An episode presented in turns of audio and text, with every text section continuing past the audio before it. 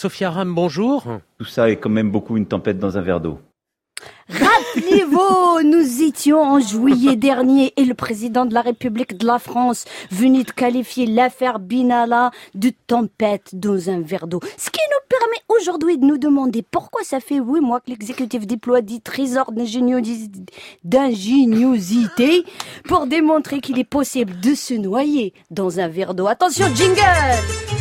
Bobino, Bobino. Solo de Thomas le, de, de Nicolas. Nicolas de Moran, son frère. euh. Aujourd'hui, un Bobini spécial investigation. Un Bobini qui porte le fer de la liberté d'informer au sommet de l'État, là où les crissements d'un ongle sur le vernis policier des lambris de la République tentent à démasquer les plus sombres ourdissements et permettant au peuple souverain d'exercer son droit de savoir Qu'est-ce qui s'est passé Où est-ce déconné pour que huit mois après qu'un vigile devenu par le truchement du hasard, la passion des armes et une incommensurable aptitude à péter plus haut que son fondement, euh, responsable de la sécurité et des déplacements du président de la République, policier amateur à temps partiel, receleur de Coupe du Monde occasionnel, bagagiste de renommée mondiale, amateur de pistolets à eau et de port d'armes, euh, le tout pour finir VRP multipasseport de la France-Afrique et grenouilleur à plein temps.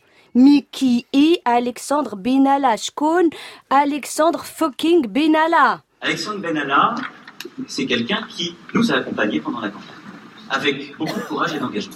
Et quoi qu'il advienne, et quoi qu'il se passe dans cette affaire, je n'ai pas à oublier cet engagement.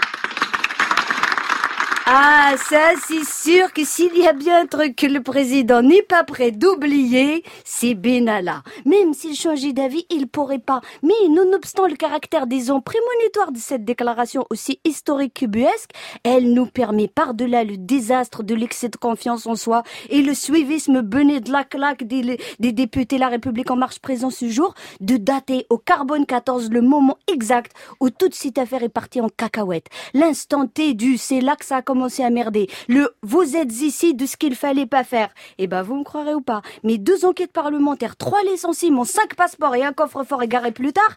Voilà que la semaine dernière, à la faveur des publications de Mediapart au sujet du viol de son contrôle judiciaire, la tentative de dissimulation de, preuves par l'inoubliable impétrant, l'existence d'un mystérieux contrat russe et l'indéfectible soutien de l'Élysée, ils ont réussi à remettre 100 balles dans le baignot, dis donc. Matignon n'a rien trouvé de mieux que de transmettre les informations à la justice pour tenter de perquisitionner Mediapart, le tout dans un concert de je peux rien dire en vertu de la séparation des pouvoirs exécutifs et judiciaires. Alors comment dire? À ce niveau de connerie, c'est à se demander si après avoir prouvé qu'il était tout à fait possible de se noyer dans un verre d'eau, si toute la Macronie ne s'est pas déjà remis en marche pour prouver qu'ils sont tout à fait capables de le refaire dans une affaire d'État qui commence sérieusement à sentir la fosse à purin.